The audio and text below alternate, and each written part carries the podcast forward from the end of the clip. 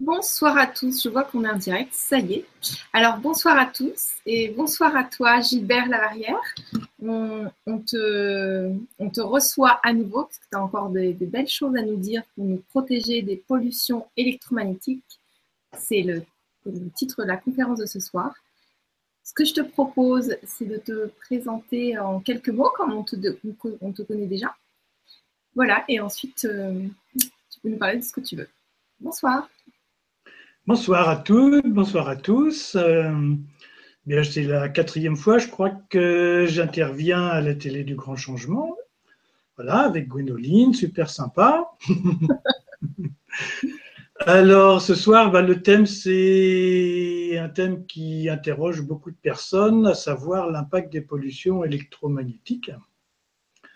Et c'est un thème euh, très important aujourd'hui parce que vous allez voir que beaucoup de problématiques qu'on croit, euh, on va dire, de nature chimique, en fait, sont de nature électromagnétique.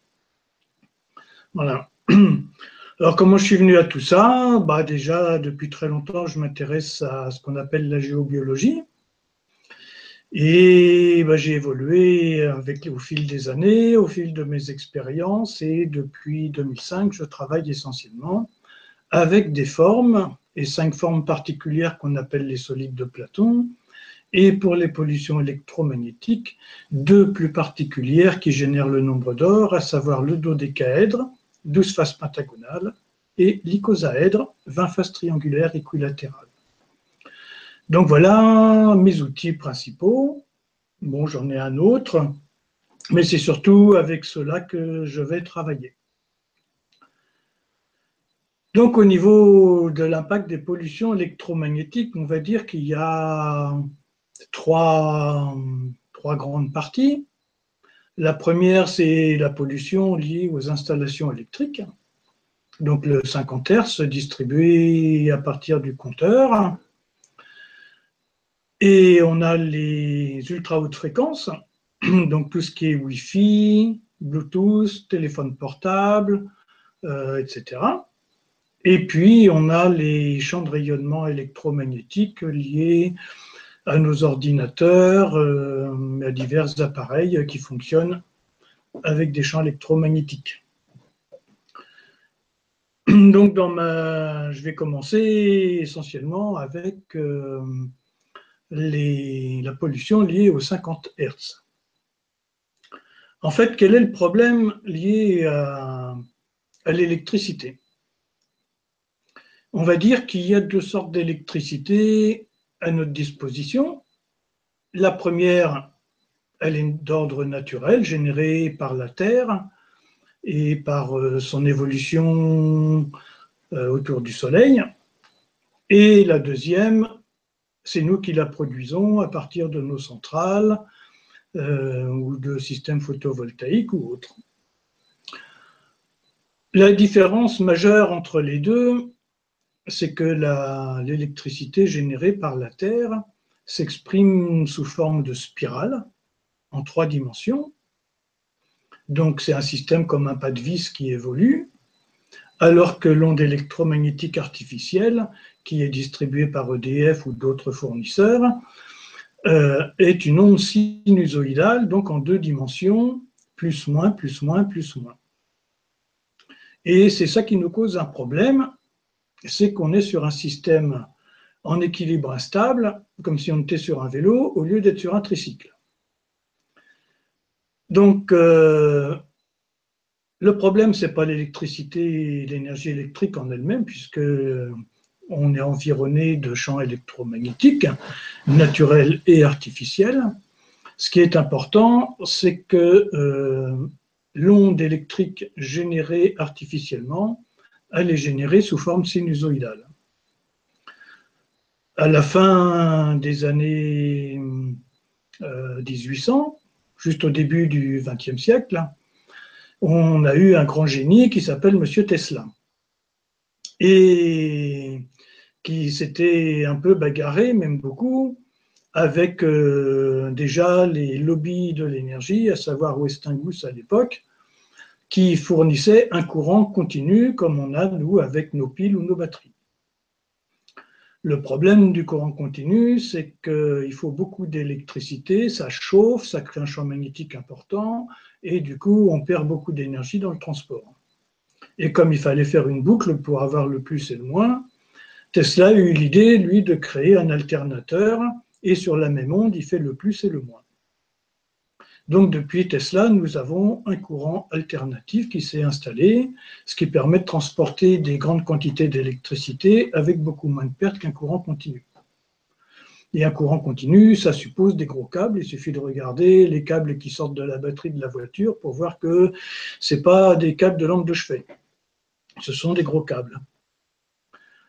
Donc le courant continu, on ne va pas trop en parler on a donc un courant alternatif, plus moins, plus moins, donc un phénomène sinusoïdal à deux dimensions.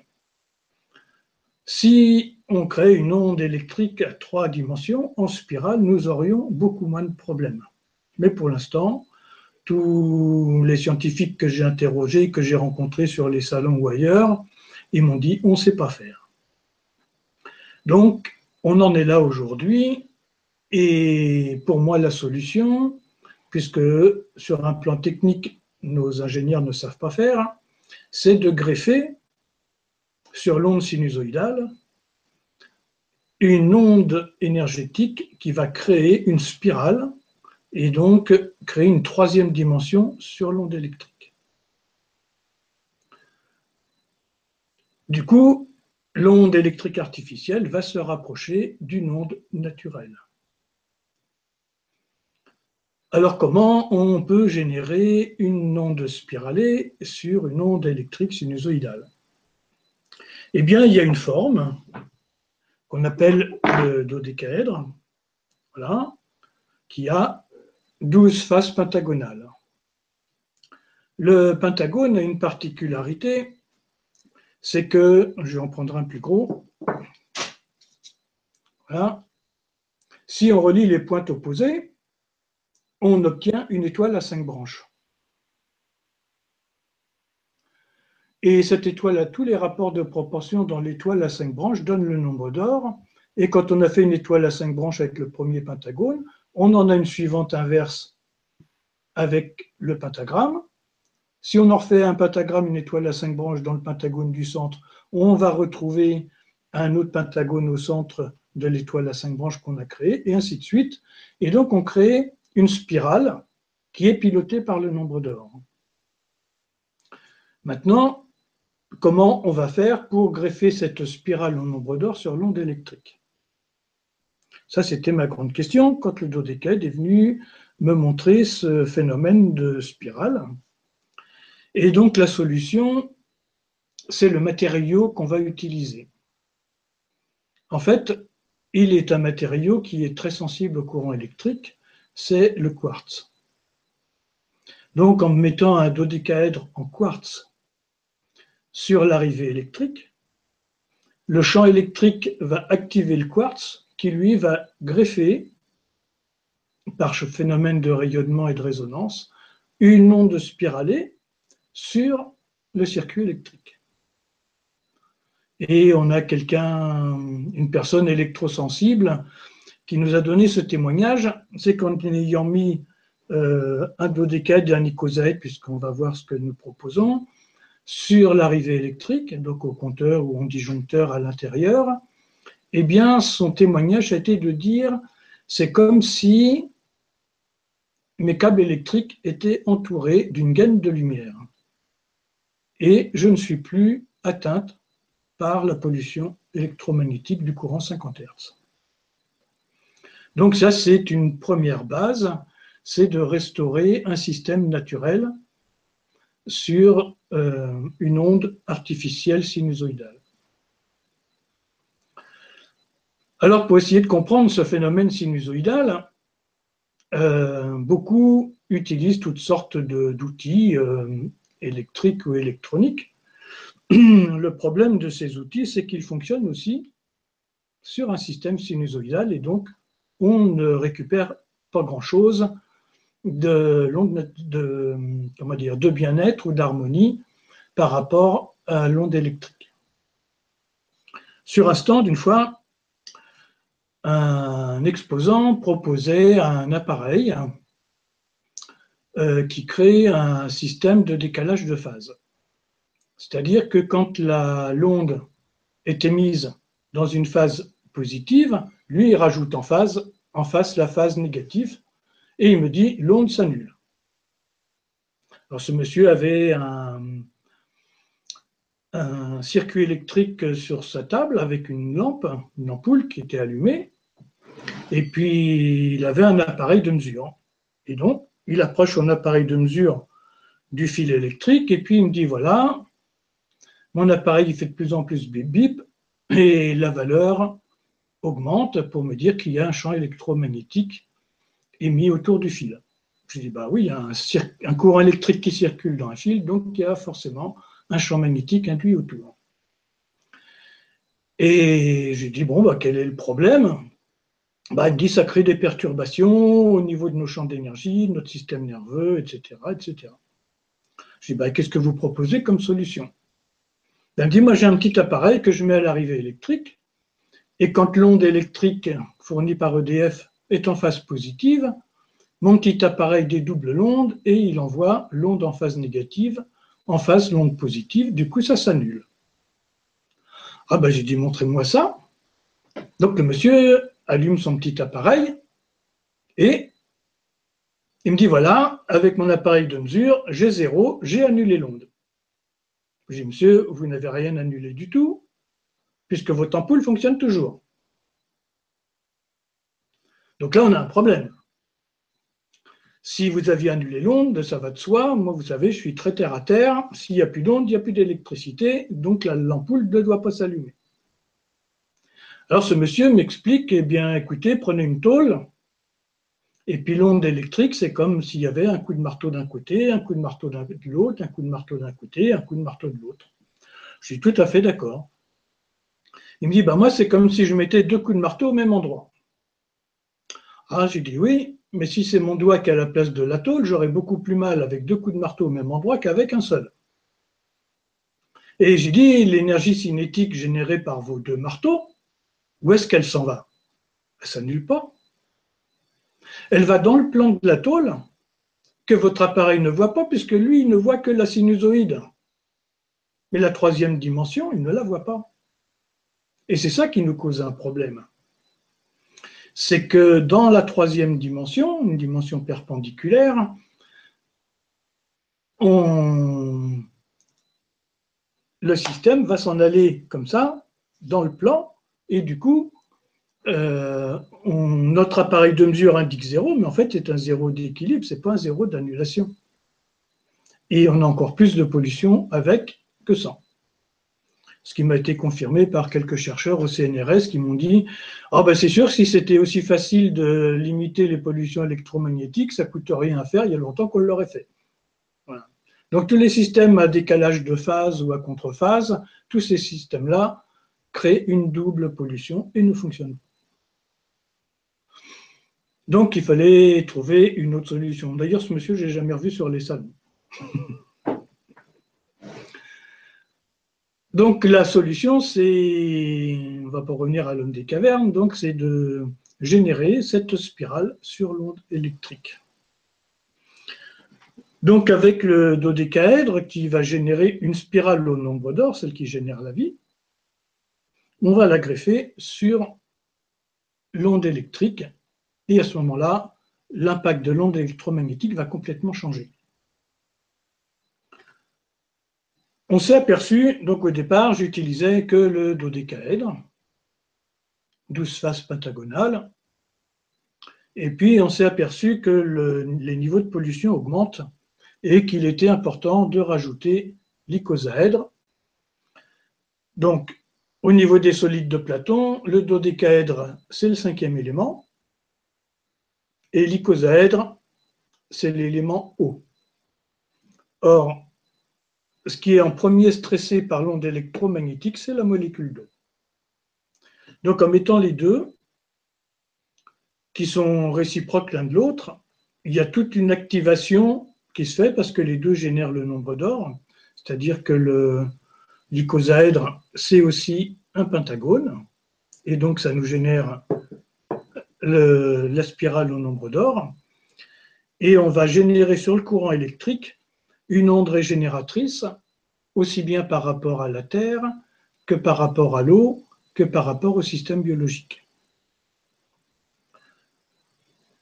Alors, ce que je vous ai présenté, vous allez me dire, bah oui, mais euh, ils sont en plastique.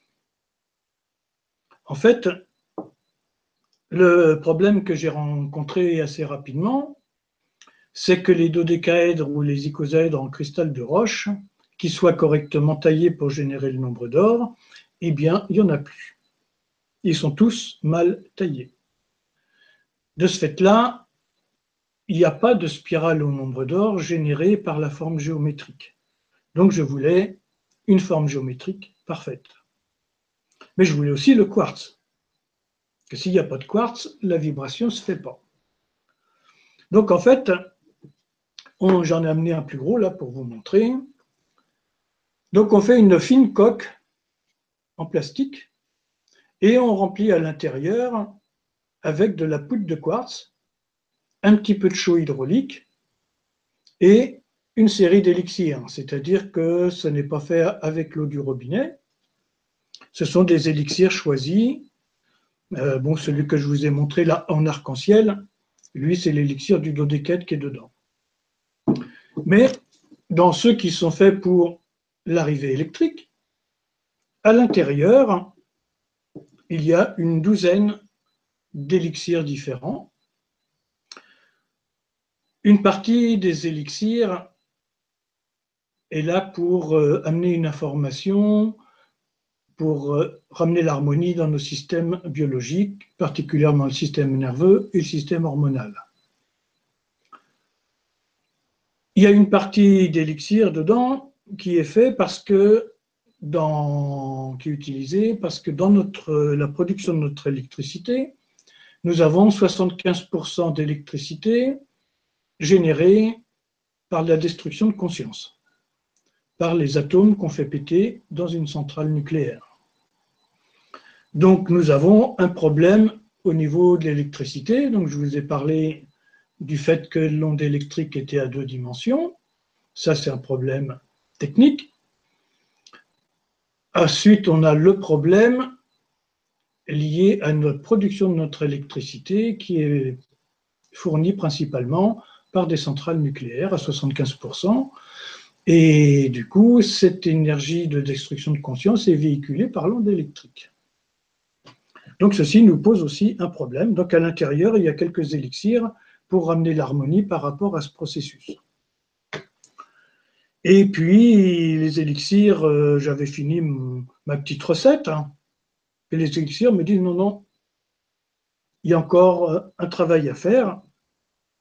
Alors, je me suis demandé lequel. Et très vite, ce qui est venu, c'est de mettre des élixirs pour ramener l'harmonie par rapport au lobby de l'énergie. Et entre-temps, eh bien, on a eu cette euh, mise en place de compteurs Linky un peu partout. Et eh bien, nous utilisons le compteur Linky pour renvoyer aux fournisseurs d'électricité une information d'harmonie. Donc ça fait maintenant un petit peu plus de deux ans que je fabrique ce kit compteur. Et je me suis aperçu que DF avait de plus en plus de procès. Ils sont attaqués pour toutes sortes de choses.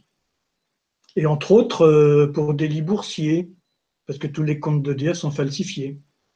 Euh, on regarde des, chiffres donnés par la Cour des comptes, hein, ce n'est pas, des choses dites en l'air comme ça. Et puis, bah, toutes les centrales nucléaires qui ont toujours des problèmes, Flamanville qui n'en finit pas euh, de pomper notre argent. Il faut savoir que l'an dernier, au mois de juin, l'État a quand même utilisé 7 milliards de nos impôts pour renflouer Areva et EDF. Donc il est grand temps de faire quelque chose et de réagir. Et là, aujourd'hui, là, en début d'après-midi, sur France 2, il y avait un reportage euh, sur euh, la maison autonome en électricité. Et ils ont placé, euh, fait tout un reportage sur un village d'Alsace, donc c'est en France, où le maire a réussi à mettre tout le monde dans le coup. Et euh, il y a maintenant suffisamment de capteurs photovoltaïques et d'éoliennes pour alimenter tout le village de 1400 habitants, complètement autosuffisant. Ils ont même 15% d'électricité en trop. Ce qui veut dire qu'on peut très bien se passer des centrales nucléaires, ce n'est qu'une question de volonté politique et de sortir de ces lobbies qui nous pompent notre argent. Parce que ce qu'il ne faut pas oublier, avec le nucléaire, bah, on, parle des déchets, on parle d'un certain nombre de choses. Mais il faut bien comprendre que le coût du kilowattheure fourni par le nucléaire, il est 5 à 6 fois plus élevé que celui qui nous est facturé. D'abord, il faut comptabiliser la construction de la centrale. Ensuite, là, ce qui est comptabilisé, l'entretien de la centrale. Ce qui n'est pas comptabilisé ou très peu, c'est le démantèlement de la centrale. Ce qui n'est pas comptabilisé ou très peu, c'est qu'est-ce qu'on fait des déchets radioactifs. Ce qui n'est pas comptabilisé, c'est ce que nous coûte l'armée au Mali pour aller défendre les mines d'uranium, pour Arriva. Donc si on met tout ça bout à bout, ça coûte quand même très cher pour quelque chose qui n'est pas fiable. Donc il est grand temps de passer aux énergies renouvelables et de passer à autre chose. Et d'après euh, l'ADEME, on peut en très peu de temps être 100% énergie renouvelable. Donc c'est bien une question de volonté politique parce que l'ADEME, c'est quand même une association gouvernementale. C'est pas n'importe qui, c'est pas des uluberlus, ce sont des gens qui sont sur le terrain et qui connaissent bien les choses. Donc, nous avons à l'intérieur du dodécaèdre et de l'icosaèdre trois types d'élixirs. Un pour restaurer l'harmonie pour nos systèmes vivants, pour notre environnement. Une série d'élixirs pour corriger les perturbations engendrées par le nucléaire. Et une troisième série d'élixirs pour faire bouger les choses au niveau des lobbies de l'énergie.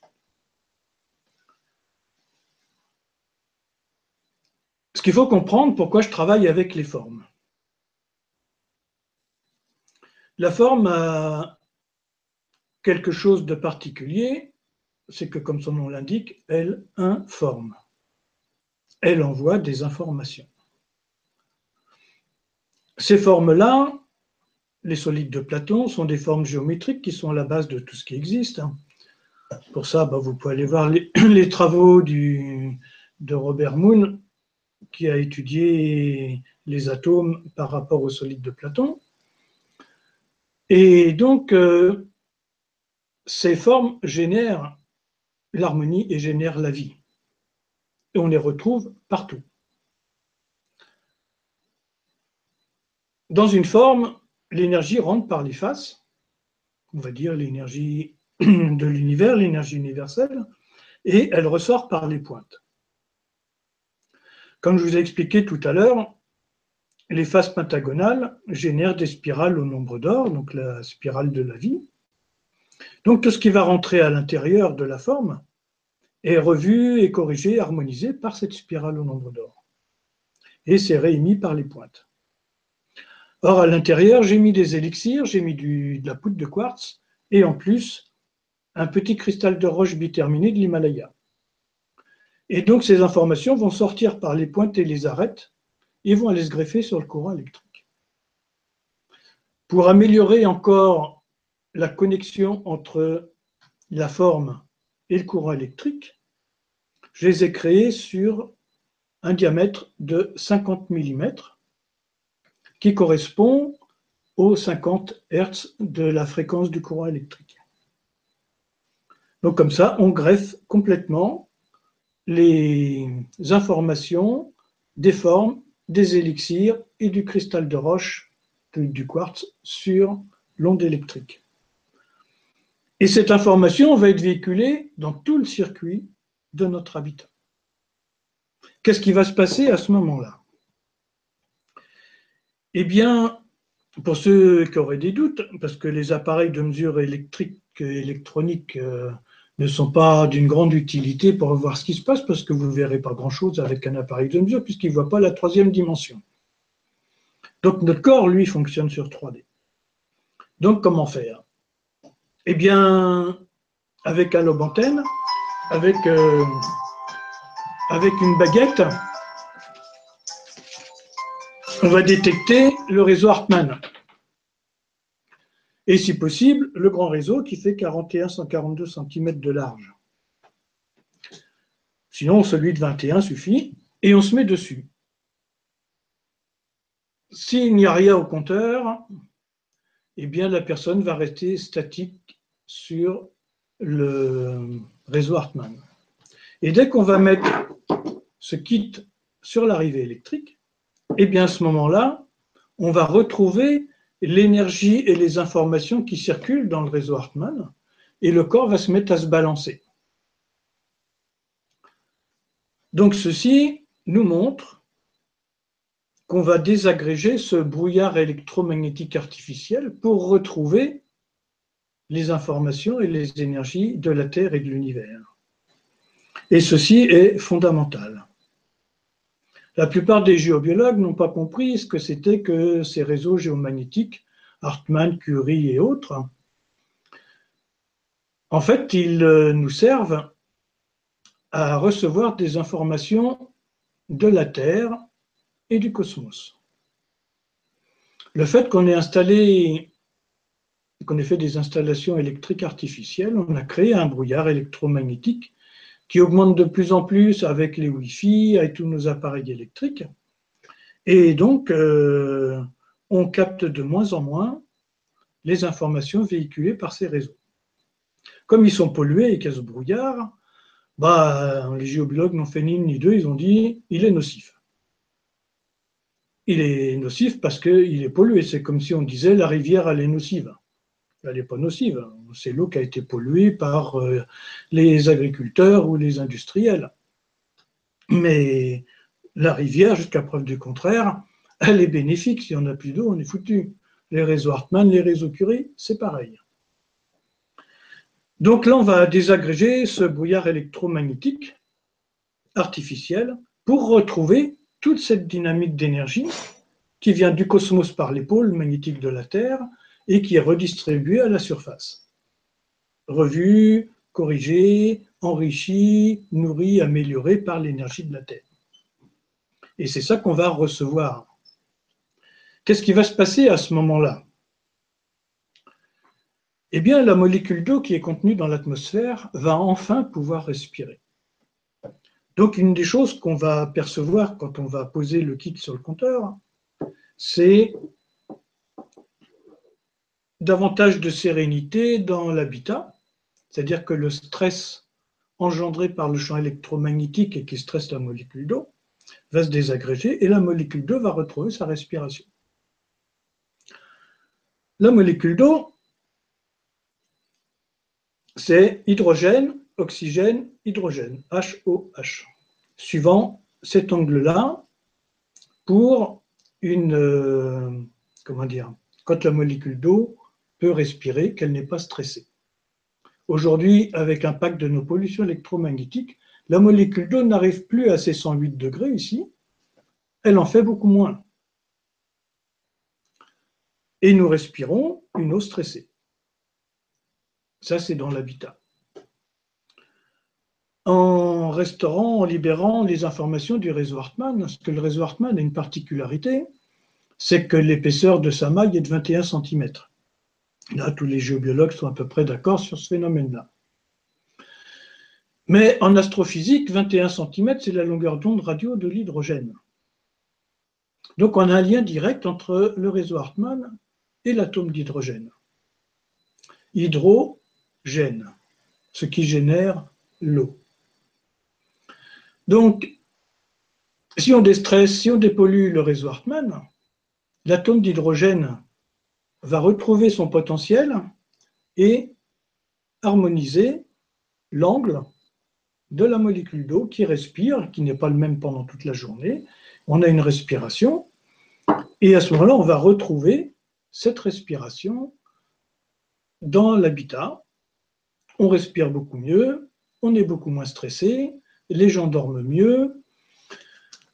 Ça agit aussi un peu sur les phénomènes de migraine. Bon, mais là, je ne vais pas rentrer dans le détail des migraines parce que sinon, on n'en sort pas. Et parce que c'est plus complexe que ça. Mais on va retrouver une ambiance beaucoup plus sereine dans l'habitat. Donc ça, ce kit euh, qu'on met sur le compteur électrique, il n'y a pas besoin de compétences, il suffit de le poser sur le compteur électrique. Ou sur le disjoncteur ou le tableau si le compteur électrique est à l'extérieur. Et à ce moment-là, on va retrouver une sérénité dans notre habitat. Et là, il n'y a vraiment pas besoin de compétences, c'est tout bête à mettre. D'accord. Euh, voilà un petit peu le stress lié juste aux 50 Hz à nos, nos ambiances à l'intérieur de l'habitat. D'accord. Euh, alors merci déjà pour toutes ces infos. Euh, Gilbert, il y a deux questions qui me semblent intéressantes. Est-ce que tu, tu, acceptes de les prendre? Bah vas-y. Alors, nous avons Claude de Paris qui nous dit Bonsoir à toutes et tous. Que penser des lits électriques dans les hôpitaux? Merci. Ah, les lits électriques dans les hôpitaux, ben, c'est pas top, mais dans les hôpitaux, il y a énormément de pollution électromagnétique, énormément de pollution de souffrance astrale, etc. Bon, c'est sûr que ça serait mieux s'il n'y avait pas de lit électrique, parce que c'est en plus une grosse masse métallique qui est en dessous le lit. Alors je dirais, dans les hôpitaux, on n'y passe pas sa vie, enfin je le souhaite à tout le monde, Par contre, il y a des personnes qui ont ce genre de lit à domicile et qui, 365 jours par an, dorment sur ce genre de lit. C'est vraiment pas l'idéal. Ah oui, il y a des gens qui ont des, lits avec le dos qui remonte et qui descend. C'est ça, oui. Ah mais oui, ah ouais. Ah, Alors il y en a, c'est mécanique, hein, c'est un système de comptage et puis on le relève ou on l'abaisse à la main.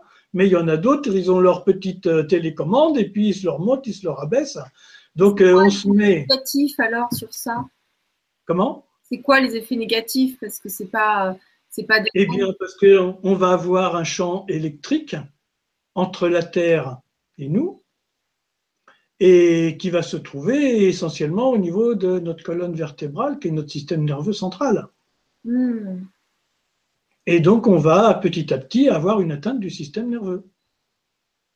Et aujourd'hui, avec l'augmentation des pollutions électromagnétiques, donc là j'ai parlé que du 50 Hz, après je vais parler des ultra hautes fréquences, tous les systèmes nerveux sont mis à très rude épreuve et on a de plus en plus de violence, on a de plus en plus de gens qui pètent un câble, euh, on a de plus en plus de pollution chimique qu'on n'arrive pas à résoudre parce que la molécule d'eau ne peut plus respirer, etc., etc.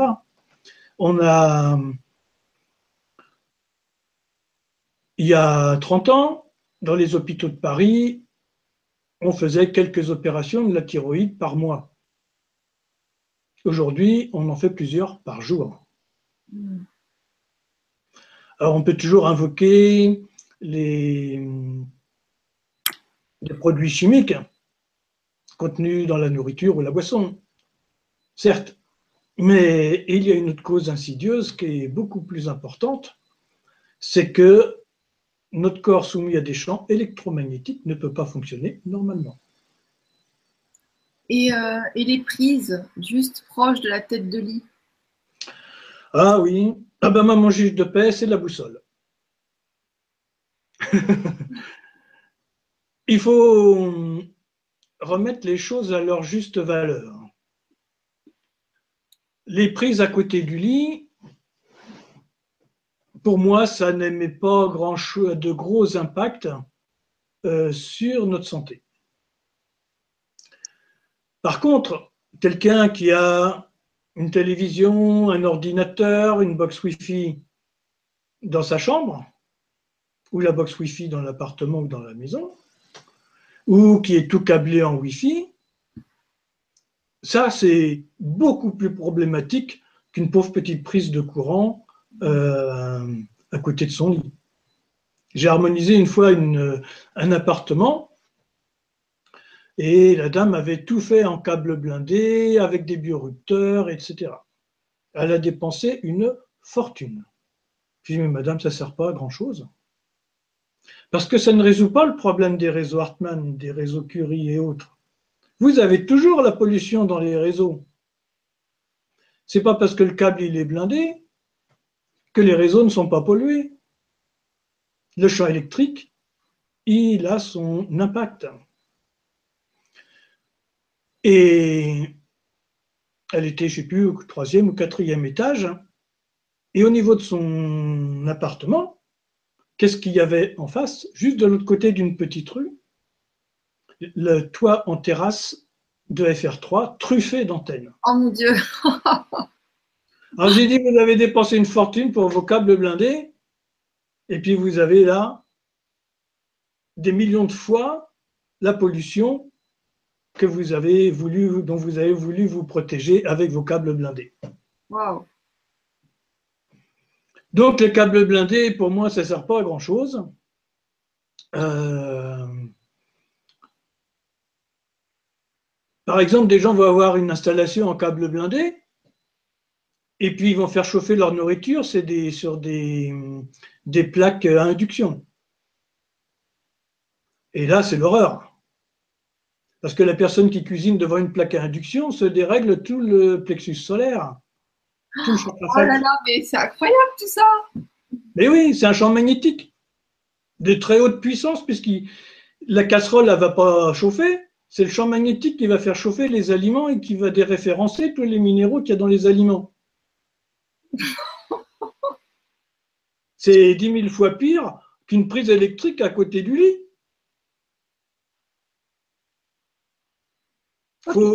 Il faut toujours refaire une balance et observer effectivement les choses. Parce que la prise près du lit, elle émet quoi comme champ électrique? Très peu de choses. Alors que le Wi-Fi, la plaque d'induction, euh, les radiateurs radiants, électriques radiants, mais ça émet des pollutions bien pires que la simple prise électrique. Donc, il faut, faut faire deux poids, deux mesures. Ok. Alors, je vais te poser une autre question de Henri qui nous dit Bonsoir à tous, les voitures électriques sont-elles dangereuses pour la santé? Merci de votre réponse. C'est la voiture la plus polluante qui existe. Waouh J'ai même vu un reportage au mois de février où il y a un gars qui fait de la résistance passive et qui débranche toutes les voitures électriques dans Paris. et il explique pourquoi. Et il y a un reportage qui a été fait dessus, et donc là, avec des données euh, qui sont fiables, puisque là, ça a été vérifié, etc. Oui, la voiture électrique est la plus polluante. D'abord, au niveau personnel. Alors, quand on me parle d'une prise électrique à côté de la tête de lit, puis qu'après on va dans une voiture électrique, franchement, il y a un gros problème. Parce que là, l'habitacle, il devient un champ électromagnétique. Très, très puissant, très important. Donc les personnes vont conduire en étant prises dans un champ électromagnétique en permanence. Pour peu qu'ils aient leur téléphone portable avec, ça fait le compte. Donc, déjà, au niveau biologique, c'est vraiment le truc à exclure. Maintenant, sur un plan environnemental, c'est vraiment la voiture la plus polluante. Parce que si, comme dit M. Hulot, il veut qu'à l'horizon 2040, toutes les voitures soient électriques, on ne pourra pas se passer des centrales nucléaires. Imaginez les millions de voitures qu'il va falloir alimenter. Oui, mais bon, euh, Monsieur Hulot, c'est un petit peu le but. Hein. Il ne veut pas du tout qu'on se passe, euh, contrairement à son discours. Oui, oui, mais il y a des problèmes. Hein. Il, y a, il y a une opposition entre vouloir, enfin, entre voulant lutter contre le CO2 et puis vouloir des voitures électriques qui sont bien plus polluantes. Oui, mais le gouvernement, c'est exactement ce qu'il fait. oui, ça, c'est une autre affaire. Alors pourquoi les voitures de prendre conscience et de, de, s'informer, comme là en regardant ce que tu nous dis, et puis en, regardant sur notre corps si ça nous fait du bien ou pas du bien, et, voilà, pas prendre les choses qui ne font pas du bien. Sinon, on va baisser en conscience et ça va être la cata. Oui, et la pollution. Donc chaque voiture va véhiculer un champ électromagnétique supplémentaire dans l'environnement, mais Aujourd'hui, on est alimenté par des centrales nucléaires pour faire fonctionner nos voitures électriques, c'est-à-dire qu'on produit des déchets radioactifs. Ça veut dire qu'il faut des batteries. Et ça, ça pose un énorme problème. Beaucoup de gens pensent au recyclage des batteries. Mais avant de penser au recyclage des batteries, il faut déjà penser à leur fabrication. Aujourd'hui, on nous vend des batteries au lithium. Il faut bien savoir qu'actuellement, des zones du Chili et de Bolivie sont complètement dévastées par l'exploitation du lithium. Des milliers de personnes n'ont plus d'eau potable et sont contraintes de travailler dans des conditions épouvantables pour extraire le lithium. C'est une catastrophe écologique monumentale. Ça, on se garde bien de nous le dire. Ou on nous le dit très rapidement une fois, puis on n'en parle plus. Après, il faut assembler les batteries. Alors, dans le reportage dont je parlais au mois de février, ils sont allés aux États-Unis, dans une ville qui fabrique beaucoup de batteries. Eh bien, l'atmosphère de cette ville était beaucoup plus polluée que Pékin. Donc, c'est pas peu dire. Et on me dit c'est écologique. Tous les gens sont malades. Et donc, on nous fournit ces batteries. Alors, évidemment, on ne nous montre pas ce qui s'est passé avant. Mais toutes ces batteries ont pollué des zones de la planète, ont mis des gens dans des situations invivables. J'appelle pas ça une voiture écologique. Après, qu'est-ce qu'on fait des batteries quand elles sont en fin de course? Donc, on est très très loin d'une voiture écologique. Il faut mettre les choses à leur place. La voiture hybride serait pour l'instant, de mon point de vue, le moins mauvais système. On n'a pas besoin de l'alimenter avec nos centrales nucléaires, on a besoin de beaucoup moins de batteries et elle est rechargée par euh, les décélérations de la voiture pendant que le moteur euh, thermique ne tourne pas, il faut qu'il tourne au ralenti. Donc là, on arrive à récupérer de l'énergie d'une manière intéressante. Voilà la voiture électrique. Alors c'était c'était mi-février le reportage, je ne sais pas si on peut le retrouver quelque part. Il était vraiment très intéressant, c'était un samedi en début d'après-midi vers 14h. D'accord, bah, en tout cas merci pour ces infos. Il y a plein de, données euh, tout à fait justes. Je me suis dit, enfin quelqu'un qui dit comme moi. Parce que du fois on se dit, on est un petit peu seul à, ramer à contre-courant euh, avec euh, tous les gens qui ne voient pas plus loin qu'un résultat. Euh. Bah, c'est souvent ça au début, puis après, tu auras plein de gens de ton côté. Voilà. comme ça. Ils ne veulent pas entendre, c'est trop compliqué de changer.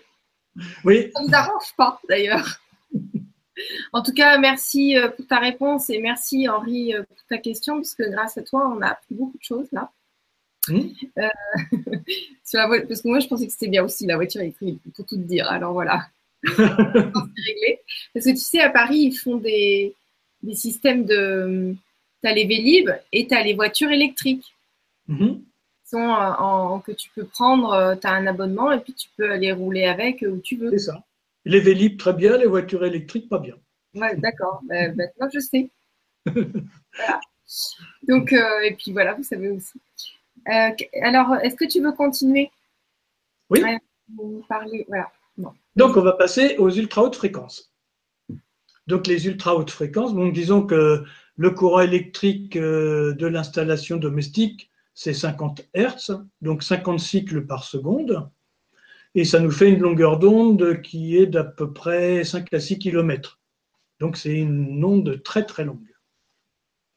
Quand on passe aux ultra hautes fréquences, donc les micro-ondes, comme on les appelle, là, on a des ondes qui sont beaucoup plus courtes, qui font euh, entre 10 et 30 cm de long.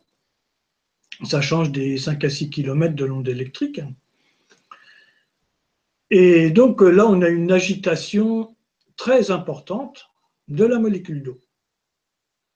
Tout le monde connaît le principe du four à micro-ondes. Le principe du four à micro-ondes, c'est un système qui est basé sur la violence. On agite des ondes électromagnétiques dans de l'eau à des fréquences très élevées, 2,4 GHz, Et donc, euh, cette oscillation ultra rapide crée des frictions entre les molécules d'eau, et ce phénomène de friction, donc de violence, fait que l'eau s'échauffe. C'est comme les bagarres dans les cours de récré, on nous dit allez vas-y, chauffe, chauffe, chauffe. C'est le même principe. Donc ces ultra hautes fréquences-là, ben, elles traversent les cloisons, elles traversent les murs, elles traversent tout un tas de choses et euh, vont agiter la molécule d'eau atmosphérique. Puisque tout à l'heure on parlait de la pollution de l'air et que euh, M. Hulot veut des voitures électriques, et là il se trompe lourdement, parce que on sait très bien, c'est dit euh, de temps en temps dans les journaux télévisés, qu'aujourd'hui, dans l'air parisien, il y a moins de polluants qu'il y a 30 ou 40 ans. Et on nous dit il y a des pics de pollution. Alors cherchez l'erreur. S'il y a 30 ou 40 ans, il n'y avait pas de pic de pollution alors que l'air était plus pollué, pourquoi aujourd'hui, avec un air qui est moins chargé en particules, on nous parle de pic de pollution. Eh bien, qu'est-ce qui s'est passé dans les 30 dernières années? On a installé nos ultra hautes fréquences, à commencer par les téléphones portables et les antennes relais, qui sont en fait des fours à micro-ondes puisque les téléphones portables sont sur à peu près 1 giga de fréquence, 2 giga 4 pour le four à micro-ondes, donc on est très très proche. Et depuis, on a installé le Wi-Fi, le WiMAX et j'en passe, euh, le Bluetooth et compagnie. Et du coup, nous avons une atmosphère saturée en ondes électromagnétiques qui génèrent un stress énorme, une violence énorme à la molécule d'eau. On nous parle de réchauffement climatique avec le CO2. C'est curieux qu'on ne nous parle pas du réchauffement climatique avec ces ondes à ultra haute fréquence, puisque tout le monde a fait l'expérience de réchauffer de l'eau dans un four à micro-ondes. Or, chaque antenne relais, et il y en a de plus en plus, et ça c'est le gros problème du compteur Linky, entre autres, c'est qu'on va rajouter encore des antennes relais, et donc, on va augmenter la friction entre les molécules d'eau atmosphériques.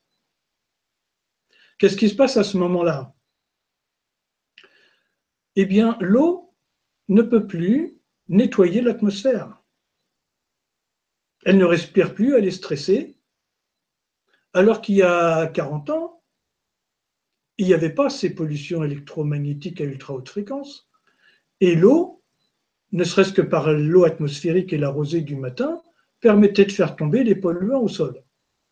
Aujourd'hui, il nous faut des grosses pluies pour que les polluants puissent tomber. Et donc, dès qu'on est une semaine ou dix jours sans pluie, ça y est, alerte pollution. Alors qu'avant, on n'avait pas ça, alors qu'il y avait plus de polluants dans l'air. Donc, l'autre jour à la télé, il y avait une personnalité politique qui disait Ah ben, on n'a pas de solution. J'ai dit, si, il y en a une. Stopper toutes les ondes à ultra haute fréquence pendant une semaine, pas de téléphone portable, pas de Wi-Fi, pas de WiMAX, rien, pas de Bluetooth. Vous allez voir, l'atmosphère va se nettoyer toute seule. Le problème, il est là. Rajouter en plus les voitures électriques. Mais où on va? On continue à stresser la molécule d'eau et donc elle ne peut plus remplir son rôle de solvant atmosphérique.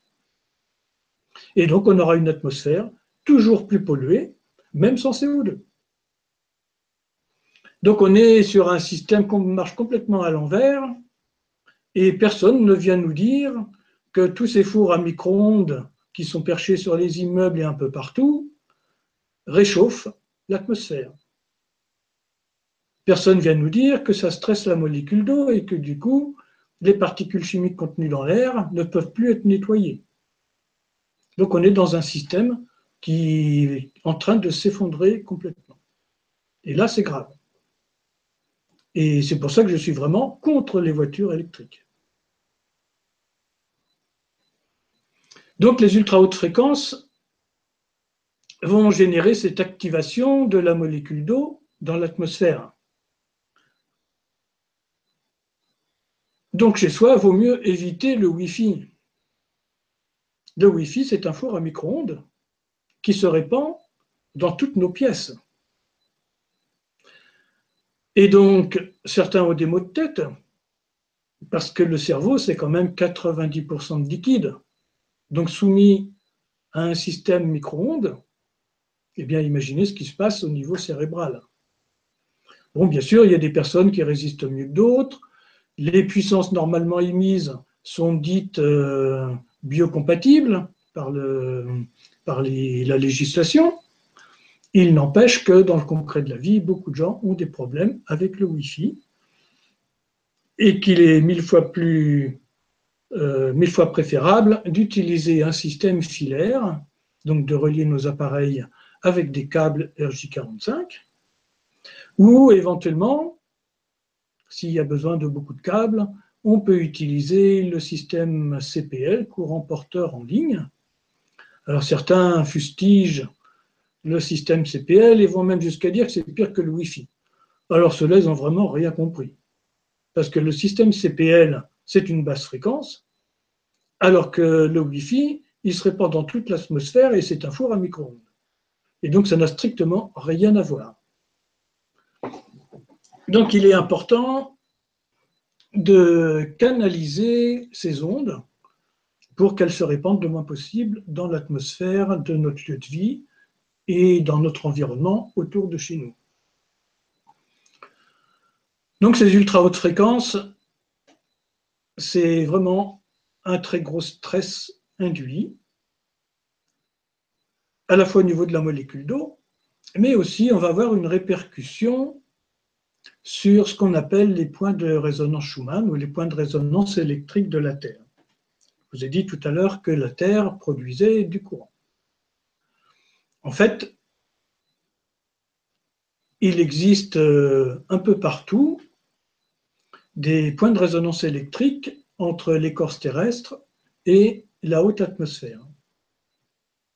Ce courant électrique s'exprime en spirale entre l'écorce terrestre et la haute atmosphère, donc en 3D.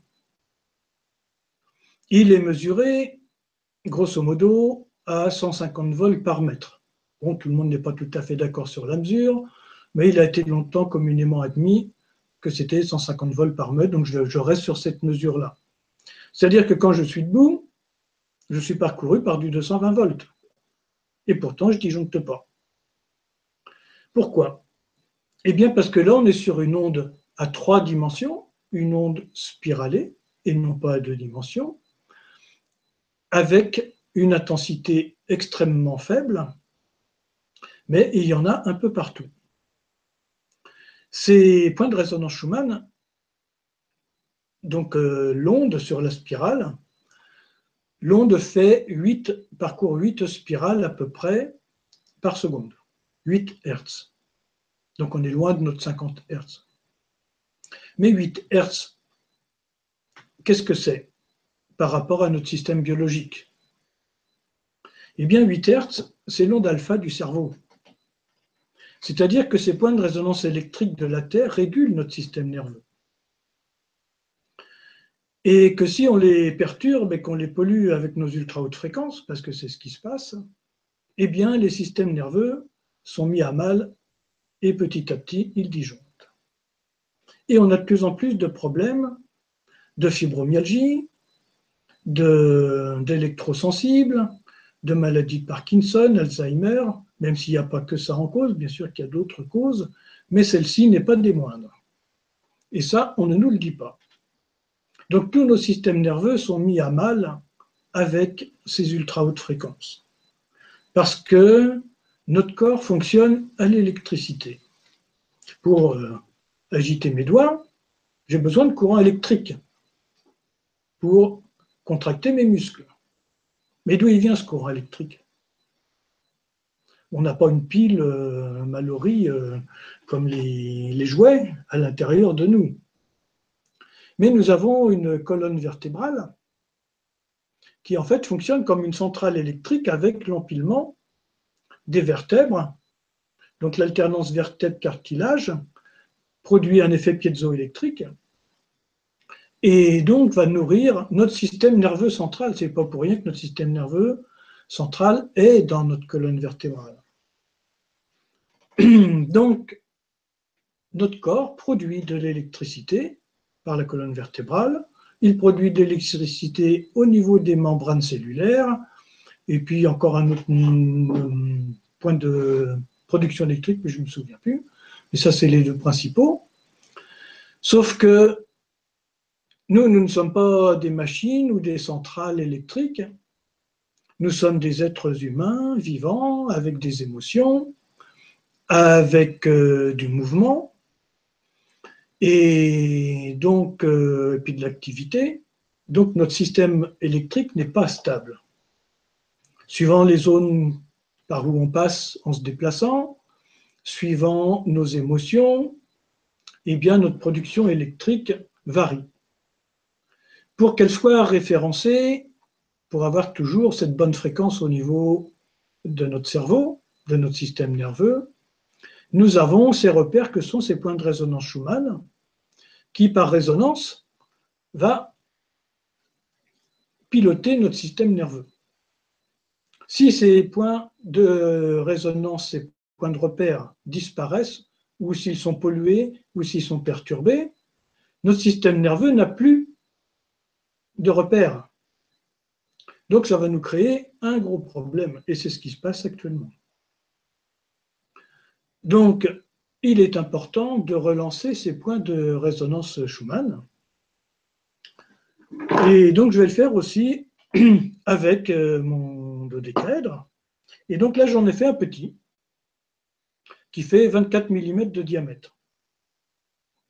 C'est à l'intérieur, c'est la même chose que dans les gros. Poutre de quartz, cristal de roche biterminé de l'Himalaya, j'en ai des tout petits, et mes 12 élixirs qui sont dedans et je vais les coller au plafond sur un point de résonance Schumann. Donc dans un appartement ou dans une maison, je vais chercher le point le plus important à restaurer et dessus, je vais fixer ce dodécaèdre.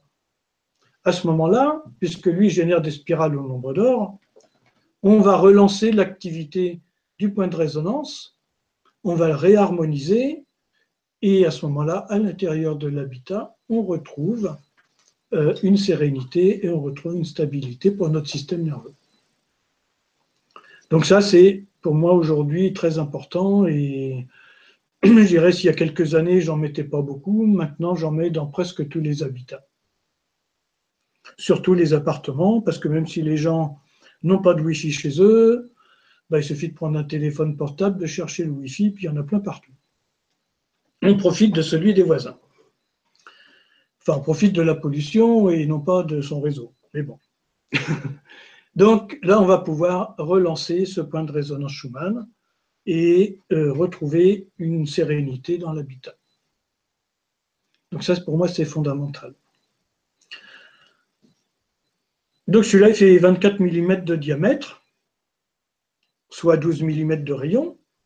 Donc on est toujours avec notre chiffre 12, notre chiffre 24, comme les 24 heures de la journée, pour être calé sur les fréquences du temps. Parce que tout est relié, ces points de résonance électrique sont liés aussi à la rotation de la Terre sur elle-même en 24 heures. Et à mon dernier stage de géobioharmonie, on avait plusieurs euh, outils qu'on est allé tester en dessous un transformateur EDF avec euh, les points de résonance Schumann. Et donc, on a essayé le gros, le 50 mm, on a essayé le 40, celui qu'on met dans les voitures électriques, et on a essayé le 33, celui que j'utilise pour les écrans d'ordinateur, et puis le 24, et puis deux autres produits qui sont censés euh, atténuer la pollution électromagnétique. Et après avoir fait les tests à chaque fois, le plus performant, c'était le petit. Et donc, les, stagiaires me disaient Ah, bah, du coup, euh, c'est pas forcément la grosseur qui fait euh, l'effet. Je dis Non, les, ce sont les nombres. toutes les formes sont pilotées par les nombres qui vont avoir des propriétés qui vont se greffer aussi sur le processus. Donc voilà, quand il y a une antenne relais en face de chez soi ou à proximité, ou quand il y a du Wi-Fi dans le coin, il est important de relancer un ou deux points de résonance Schumann dans l'habitat avec ce petit lot décalé.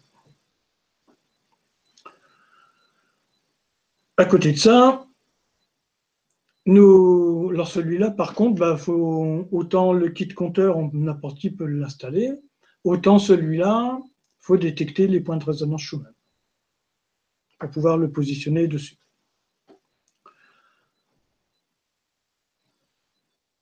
Ensuite, nous avons nos petits appareils, comme nos téléphones portables, qui, sont, qui nous simplifient la vie, qui nous rendent bien des services, mais qui fonctionnent un peu comme un four à micro-ondes, en grosso modo sur la fréquence d'un giga 7.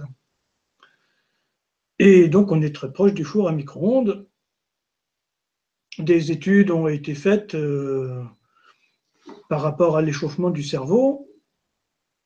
Et en 2003, il y a une étude qui a été faite par euh, Science et Vie qui montrait qu'au bout de 10 minutes, il y avait à 3 cm à l'intérieur de la tête un échauffement de 1 degré et juste derrière euh, l'os du crâne, un échauffement de 3 degrés. Et puis nous, dès qu'on dès qu'on a 40 de température, euh, oh là là, c'est 3 degrés au-dessus des 37. Et donc, comme notre cerveau, c'est 90% de liquide, on imagine ce qui se passe à l'intérieur de nos neurones et de notre cellule cérébrale. Donc, il euh, fallait faire quelque chose pour ces appareils. Le problème, c'est que je ne pouvais pas demander aux fabricants de téléphone de mettre un petit dodécaèdre à l'intérieur du téléphone. Donc je suis passé d'une autre manière en, en, faisant une projection dans le plan, donc en écrasant le dodécaèdre. Voilà. On va le faire apparaître, si on l'écrase dans le plan, on va obtenir un décagone, 10 pointes d'écouter. Donc, ici, avec trois décagones en, euh, en périphérie, c'est comme si j'avais trois dodécaèdres et réduits à deux dimensions. Au centre, ici, j'ai deux pentagones emboîtés l'un dans l'autre, un vert et un magenta, qui vont me donner aussi 10 pointes.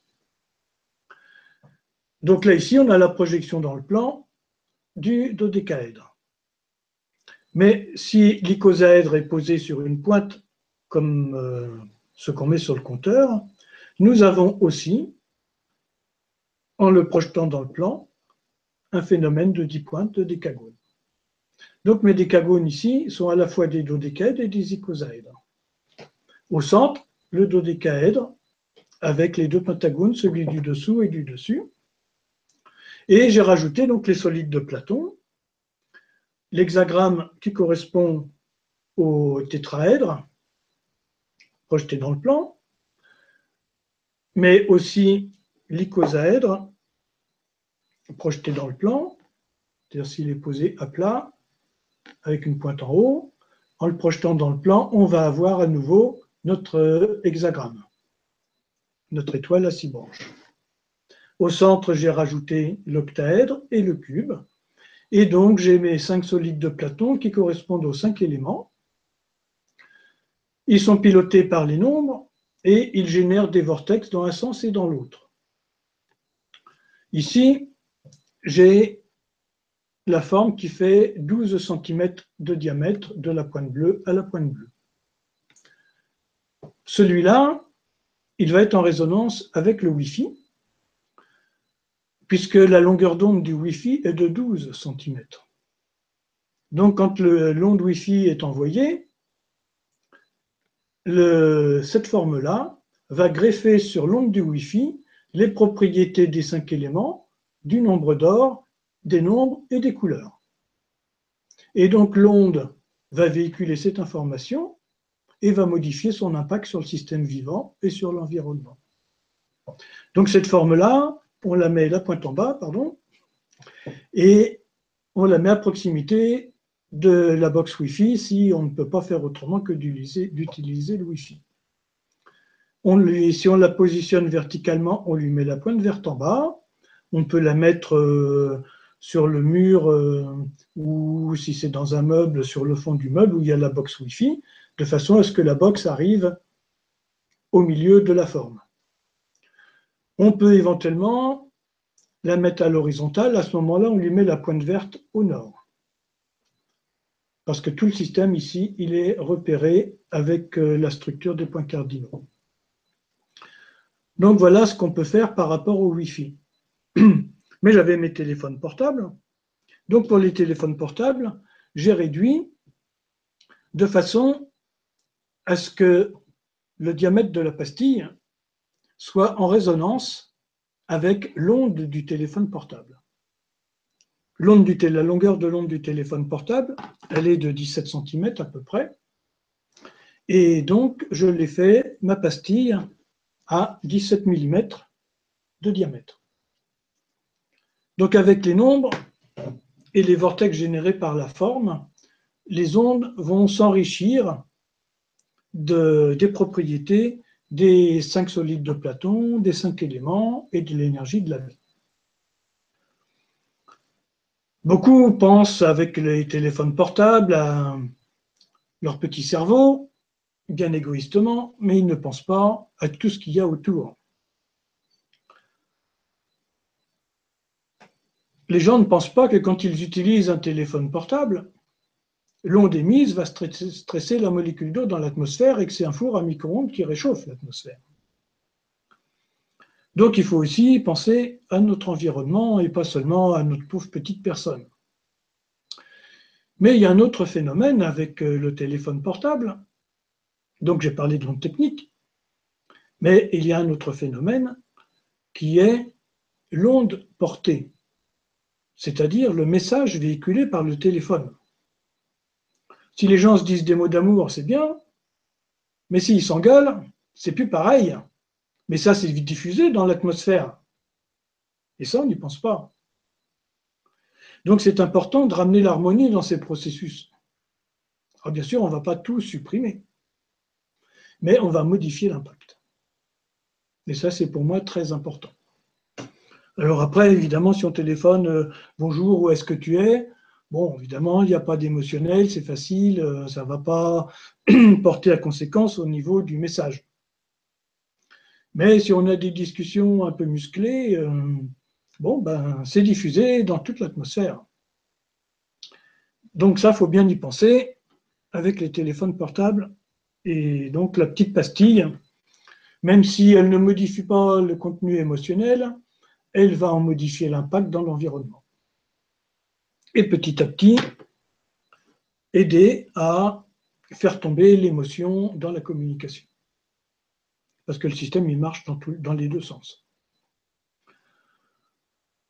Pour les ordinateurs, euh, on va mettre cette forme-là le long du disque dur, le long de l'unité centrale, ou en dessous l'ordinateur portable ou contre l'écran derrière, parce que euh, nous avons maintenant des microprocesseurs qui tournent très vite, qui sont aussi de l'ordre de 1 giga 6 à 2 giga 5, et donc il est important de faire quelque chose. Et pour euh, les champs induits par les écrans, on met quatre petites pastilles comme ça, à chaque, une à chaque coin de l'écran et une de chaque côté du clavier. Et comme ça, l'énergie émise par l'ordinateur se trouve modifiée, son impact se trouve modifié. On peut aussi, parce que des fois au bureau, mettre des petites pastilles comme ça, euh, ça peut prêter à discussion. Donc il y a aussi deux petites formes comme ça, 33 mm de diamètre, qu'on peut positionner devant l'écran de l'ordinateur, entre l'écran et le clavier. Et à ce moment-là, on va modifier pareil l'impact. Par contre, si on est avec un ordinateur de bureau, ça reste important pour l'unité centrale ou de rajouter un autre dodécaèdre comme ça sur l'unité centrale. Donc voilà pour les pollutions à ultra haute fréquence. Maintenant, là j'ai parlé de ce qu'on peut faire par rapport à chez soi, mais on n'est pas toujours chez soi. Et donc euh, à l'extérieur, comment faire Puisqu'on va circuler dans des zones à pollution électromagnétique importante. Il y a quelques années, je ne sais plus quand c'était, 2004, 2003, 2004, ils commençaient à mettre euh, des antennes relais pour que les gens puissent capter avec leur téléphone portable dans les rames de métro. Et à l'époque, je connaissais un gars qui était très sensible à tout ça et qui travaillait à la RATP et qui me dit euh, le soir, j'en peux plus, je suis complètement à la ramasse, faut que je me fasse tout un tas de, de séances énergétiques pour me retaper. Qu'est-ce que tu as pour, euh, par rapport aux, aux ultra hautes fréquences dans les galeries du métro? Donc à l'époque, j'avais des dodécaèdres et des icosaèdres de cette taille-là en cristal de roche. je lui dis, bah, t'as qu'à prendre ça. Donc il essaye, et puis il revient le lendemain.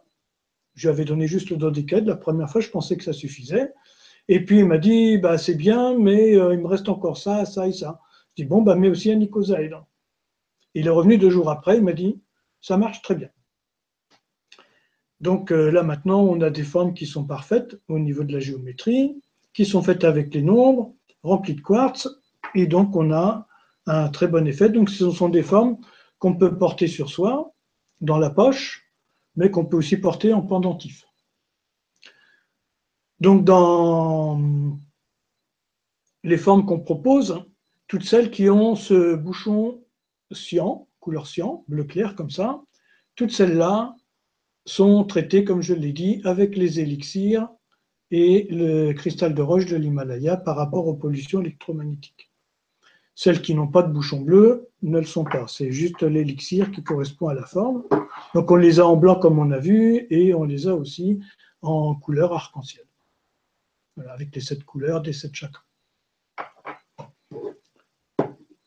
Pour les voitures, on peut mettre euh, pareil un kit toujours le même, mais cette fois-ci, il est sur une taille de 40 mm.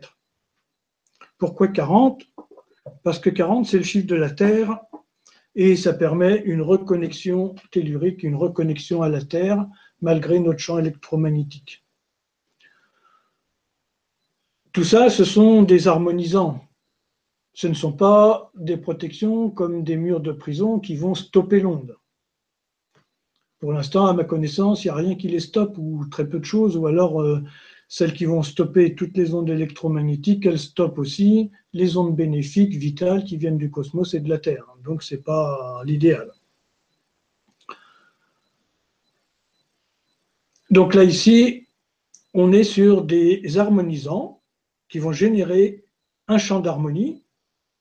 Et comme j'aime bien dire souvent, plutôt que de gérer l'obscurité, c'est beaucoup mieux d'appuyer sur l'interrupteur qui allume la lumière. Or là, dans ce qu'on fait la plupart du temps, c'est qu'on va gérer l'obscurité. Les formes ici, elles, vont générer la lumière. Maintenant, les fréquences existent toujours, et donc il y a quand même toujours une excitation ou une activation. Et ce n'est pas très reposant, même si l'impact a été modifié.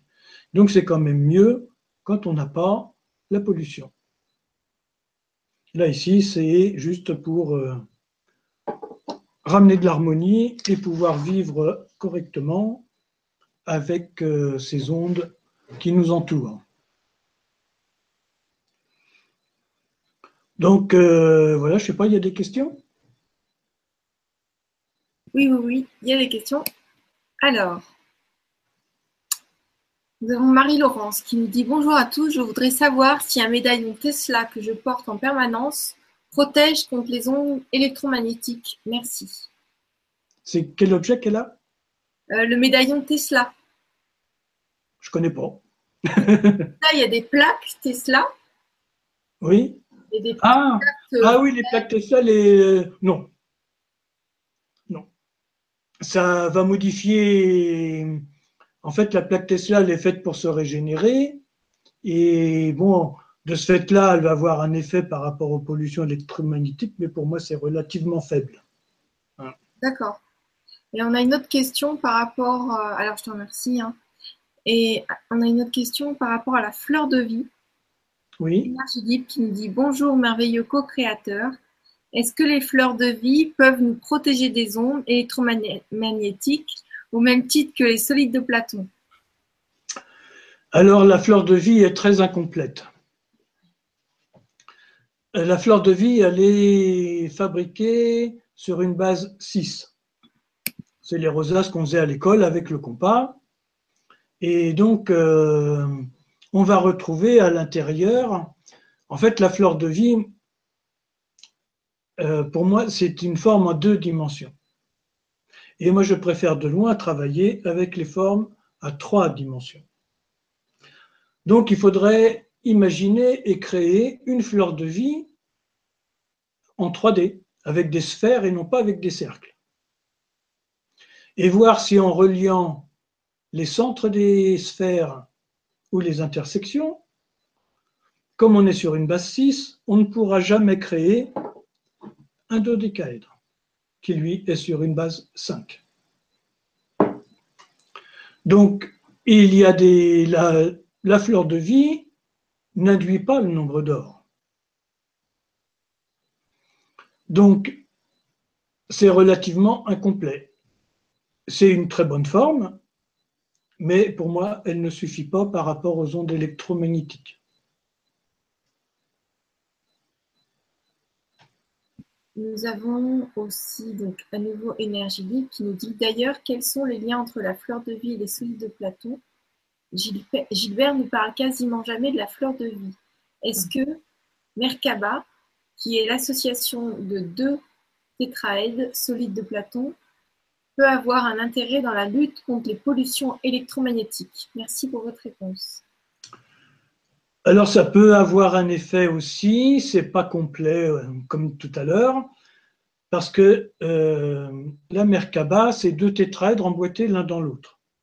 Donc là, on est calé avec la fleur de vie, puisqu'on est sur une base 6. Mais la Merkaba ne génère pas le nombre d'or. La Merkaba, ce sont euh, huit tétraèdres posés sur un octaèdre. Donc c'est l'air et le feu. Mais nous n'avons pas le nombre d'or dans la Merkaba.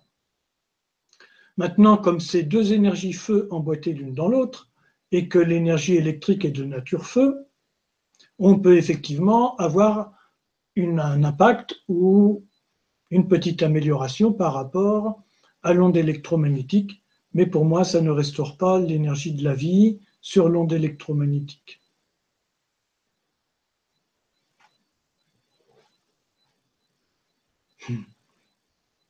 D'autres questions?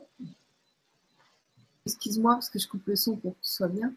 Ah. euh, non, nous n'avons pas d'autres questions. Je te remercie beaucoup d'avoir répondu à ces questions-là. Euh, ah, Donc après, pour- j'en ai une autre. oui, Euh. Énergie libre qui dit Lorsque je suis dans les transports en commun, au milieu d'innombrables téléphones portables, afin de me protéger des pollutions électromagnétiques, j'utilise la méthode de méditation de Gilbert en visualisant un solide de Platon, petit et lumineux à l'inspiration et en expansion à l'expiration. Mais j'ai le sentiment que cela est plus puissant lorsque l'octaèdre se place au chakra du cœur et que le dodécaèdre se place au niveau de la gorge, contrairement à ce qu'il enseigne. Que pense Gilbert de cette disposition? Les solides de Platon peuvent-ils avoir des applications multiples sur différents chakras? C'est une question. Je vous remercie du fond du cœur pour vos Vibra conférences et j'ai un infini respect pour le travail de Gilbert.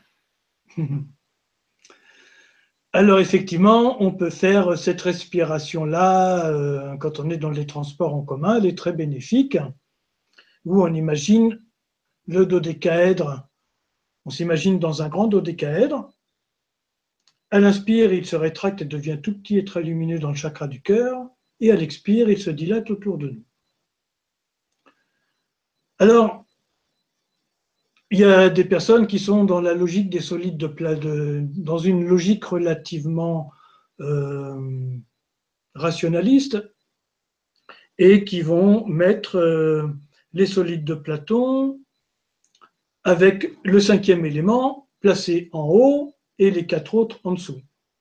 Alors on peut effectivement mettre l'octaèdre au chakra du cœur parce que ce sont les poumons, donc l'air. Mais le dodécaèdre, c'est le cinquième élément et c'est l'énergie de l'amour. Donc au niveau de la gorge, il peut nous aider à parler avec amour, mais il va être plutôt placé au niveau du chakra du cœur qui est le siège de l'amour. Et l'octaèdre qui est l'air va activer les cordes vocales, le son, mais aussi tout le système respiratoire entre le nez et les poumons. Donc ici, on a une circulation qui fait que euh, l'octaèdre qui est dans le chakra de la gorge tourne. Et c'est pour ça que l'octaèdre, il est plutôt placé là. Donc l'octaèdre, c'est l'air, donc ce sont tous les phénomènes gazeux, c'est la voix, ce sont les odeurs, les sons. Mais l'octaèdre, euh, nous l'utilisons, nous, principalement, posé sur une bague, de façon à avoir une pointe vers le sol et une pointe vers le ciel. Et les quatre autres pointes autour vers les quatre points cardinaux. Et ça va nous donner une structuration et une organisation. En fait, l'octaèdre, c'est lui qui va nous permettre de mettre au monde les projets par la parole qui créatrice, comme on dit, ou la pensée créatrice, et c'est l'octaèdre à partir de la gorge qui va mettre les choses en place, les organiser, les structurer. Et pour moi, le dodécaèdre est plus judicieux de le mettre au chakra du cœur. Dans l'enseignement que m'ont donné les solides de Platon, pour ceux qui viendront faire les stages, donc on a le stage de base, mais au stage 2, là, c'est, euh, va dire, la connexion initiatique à ces cinq formes. On commence par le dodécaèdre, qui est l'énergie de l'amour créateur, qui va se manifester par l'esprit ou par le logos, le Christ, la parole, et se structurer pour devenir en 3D, avec les trois axes, qui va se matérialiser, se densifier en allant au niveau de l'eau et du chakra sacré, et le chakra sacré qui est euh, notre potentiel divin dans la matière, qui va venir s'exprimer au niveau du cube et du chakra racine, pour remonter au plexus solaire et le tétraèdre qui ouvre la porte vers le chakra du cœur. Donc c'est tout ce processus-là que j'enseigne dans le stage 2 des solides de Platon, tels que je les ai reçus en 2007. Après, il peut y avoir, il peut y avoir d'autres logiques. Hein, euh, il y a plein de possibilités avec les solides de Platon. Alors, euh, avant qu'on, parce qu'on arrive à la fin de la Vibrave conférence, j'aimerais te poser une dernière question, si tu es OK. Oui. Alors, il y a Dany Renaissance qui me dit Bonsoir Gilbert, Gwénoline et tous. Que pensez-vous des pendentifs pyramides, boules ou pastilles en sunjit commercialisées un peu partout sur Internet qui prétendent protéger des ondes électromagnétiques? Merci. Alors la sunjit est effectivement connue pour absorber les rayonnements électromagnétiques. Maintenant, il faut pouvoir la décharger parce que qu'est-ce qu'elle en fait? La forme de la pyramide, si elle est taillée suivant les proportions de la pyramide de Khéops, très bien. Sinon, ça apporte pas grand-chose de plus. Voilà. Mais bon, c'est mieux que rien. D'accord, donc excuse-moi, mais euh, la sanjite, euh, c'est une pierre qui ne se charge pas. Elle va décharger les autres pierres, apparemment, d'après ce oui. oui, mais la sanjite absorbe les pollutions électromagnétiques. Il faut bien qu'elle en fasse quelque chose. Ah. Elles ne vont pas rester là comme ça. Ah, je sais pas. Il faut, qu'il une remise à la Terre ou euh, avec la molécule d'eau dans l'atmosphère, etc. D'accord. Voilà, faut, faut qu'il y ait un. La pierre, elle, elle va. La, structure de la chenjite, elle est faite plus ou moins sur, euh, pareil, l'hexagramme, sur l'étoile à six branches. Hmm. C'est organisé comme ça à l'intérieur. Donc, évidemment que ça va avoir un impact, ça va aider. Mais j'ai jamais été très attiré par cette approche-là. D'accord. Ok. Je préfère la formule. Pour moi, tout ça, c'est gérer l'obscurité. On va trouver des solutions pour être à peu près bien dans quelque chose d'obscur. C'est-à-dire qu'on va voir sa petite lampe de poche dans, dans sa pièce qui, qui n'est pas éclairée. Et donc la lampe de poche, on va voir qu'un petit détail par-ci, par-là. évidemment, on peut se débrouiller comme ça. Moi, je préfère de loin appuyer sur le bouton qui allume la lumière qui éclaire toute la pièce. Donc c'est ce qui va se passer avec le dodécaèdre et l'icosaèdre. On est sur la dynamique de la vie et non pas sur la gestion des pollutions. Dire à la limite les pollutions, j'en ai rien à faire. Ce qui m'intéresse, c'est de générer la vie, c'est de l'entretenir, c'est d'amener l'harmonie pour que la vie puisse s'exprimer au maximum. Si, euh, comment dire, si on est fatigué, on va pouvoir se ramasser n'importe quoi. Si on est en pleine forme, comme on dit, parle de forme, hein, si on est en pleine forme, on est beaucoup moins sensible aux microbes, aux bactéries, aux virus, on est beaucoup moins sensible aux pollutions électromagnétiques, on est beaucoup moins sensible à la pollution. Si on est fatigué, là, on devient très sensible et en même temps très vulnérable. Et pour moi, c'est de relancer cette dynamique de vie pour que, quel que soit le milieu, on puisse rester dans l'énergie de la vie. D'accord. Donc je rappelle pour ceux que ça intéresse que si certains ou certaines souhaitent qu'on harmonise leur habitat, on est à leur disposition. Que le week-end prochain, nous serons présents sur le salon euh, de Toulouse, la Bêche Toulouse. Euh, que à la fin du mois, nous serons sur le salon Zen à Paris, à la porte de Champéret que le week-end suivant, donc le premier week-end ou le deuxième week-end d'octobre, nous serons sur le salon de Nantes, Zen et Bio. Et après, nous serons à nouveau à Paris euh, début novembre pour le salon BIP à la Villette, euh, à Poitiers mi-novembre, à Bordeaux fin novembre, et à Montpellier au milieu, enfin le deuxième week-end de décembre. Donc ça, on sera, vous pouvez venir nous rencontrer à ce moment-là. Si vous voulez commander les produits, nous avons créé le site geobioharmonie.net et vous pouvez commander en ligne sur ce site-là euh, tous les produits pour la géobioharmonie, pour harmoniser l'habitat. Donc les, les pastilles, les, kits compteurs, tout ça, c'est sur le site.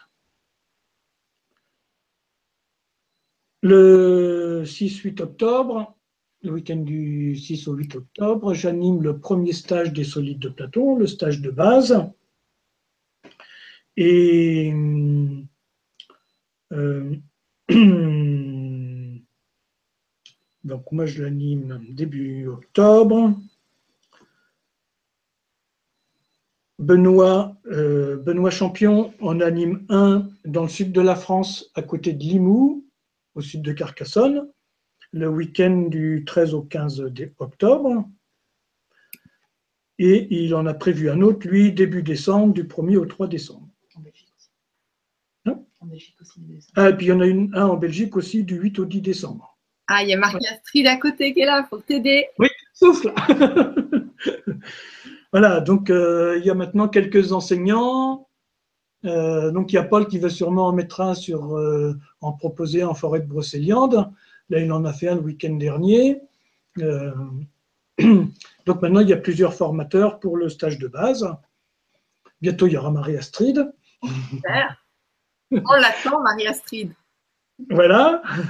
Et voilà, pour la géobioharmonie, il y a un week-end d'initiation qui est un résumé de la formation complète que je donne, qui est faite par Benoît et par Paul. Donc Benoît, c'est au sud de Carcassonne. Donc il fait une initiation à la géobioharmonie du 22 au 24 septembre. Oui, ben, c'est dans deux semaines. Et il en fait une autre le dernier week-end d'octobre, du 28 au, du 27 au, 30, au 29 octobre. Voilà. Polo, il m'a pas donné ses dates, donc quand il y en aura une, bah, sur le site, ça sera indiqué. Puis Marie-Astrid le diffusera sur Facebook. Euh, et la grande formation en géobioharmonie, elle commencera, donc elle se fait sur 3 fois 5 jours, elle commencera en avril 2018 euh, du, euh, du 15 au 20 avril. Donc là, c'est une formation pour ceux qui veulent en faire leur profession, mais c'est surtout euh, un stage de développement personnel et d'ouverture de conscience très important. Et je dirais, j'ai quand même beaucoup de stagiaires qui viennent juste pour cette ouverture de conscience. C'est-à-dire que les stages que nous faisons sont plus des stages initiatiques que des enseignements euh, intellectuels. C'est-à-dire dans tous les stages, nous avons une part importante de méditation, de pratique avec les solides mais aussi de pratiques euh, bon, géobioharmonie, par exemple, pratiques de détection, radiesthésie, etc. Donc il y a la pratique, et puis bah, évidemment il y a un peu de cours parce qu'il faut bien intégrer. Mais par exemple, en formation de géobioharmonie, euh, quand euh, les stagiaires ont balisé tout un réseau Hartmann, par exemple, eh bien, nous allons méditer et descendre dans le réseau pour voir ce qui se passe. Et là, c'est très éloquent et on est très loin de tout ce qu'on entend dire sur les réseaux géomagnétiques. Et on s'aperçoit que ça nous apporte vraiment beaucoup d'informations et beaucoup d'énergie vitale. Voilà. D'accord. Euh, merci pour tout ça. Et euh, j'espère que vous avez tous vécu une magnifique expérience pour ceux qui vont découvrir les stages ou, acquérir les, solides de Platon. Euh, merci à nouveau d'être passé sur la Vibra conférence euh, sur la télé du changement pour, euh, bah, nous donner toutes ces infos-là.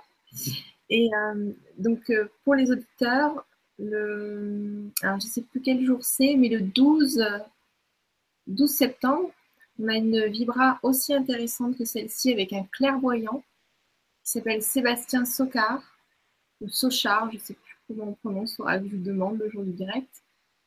Et voilà, ça mérite euh, d'être très très intéressant comme, euh, comme ce soir.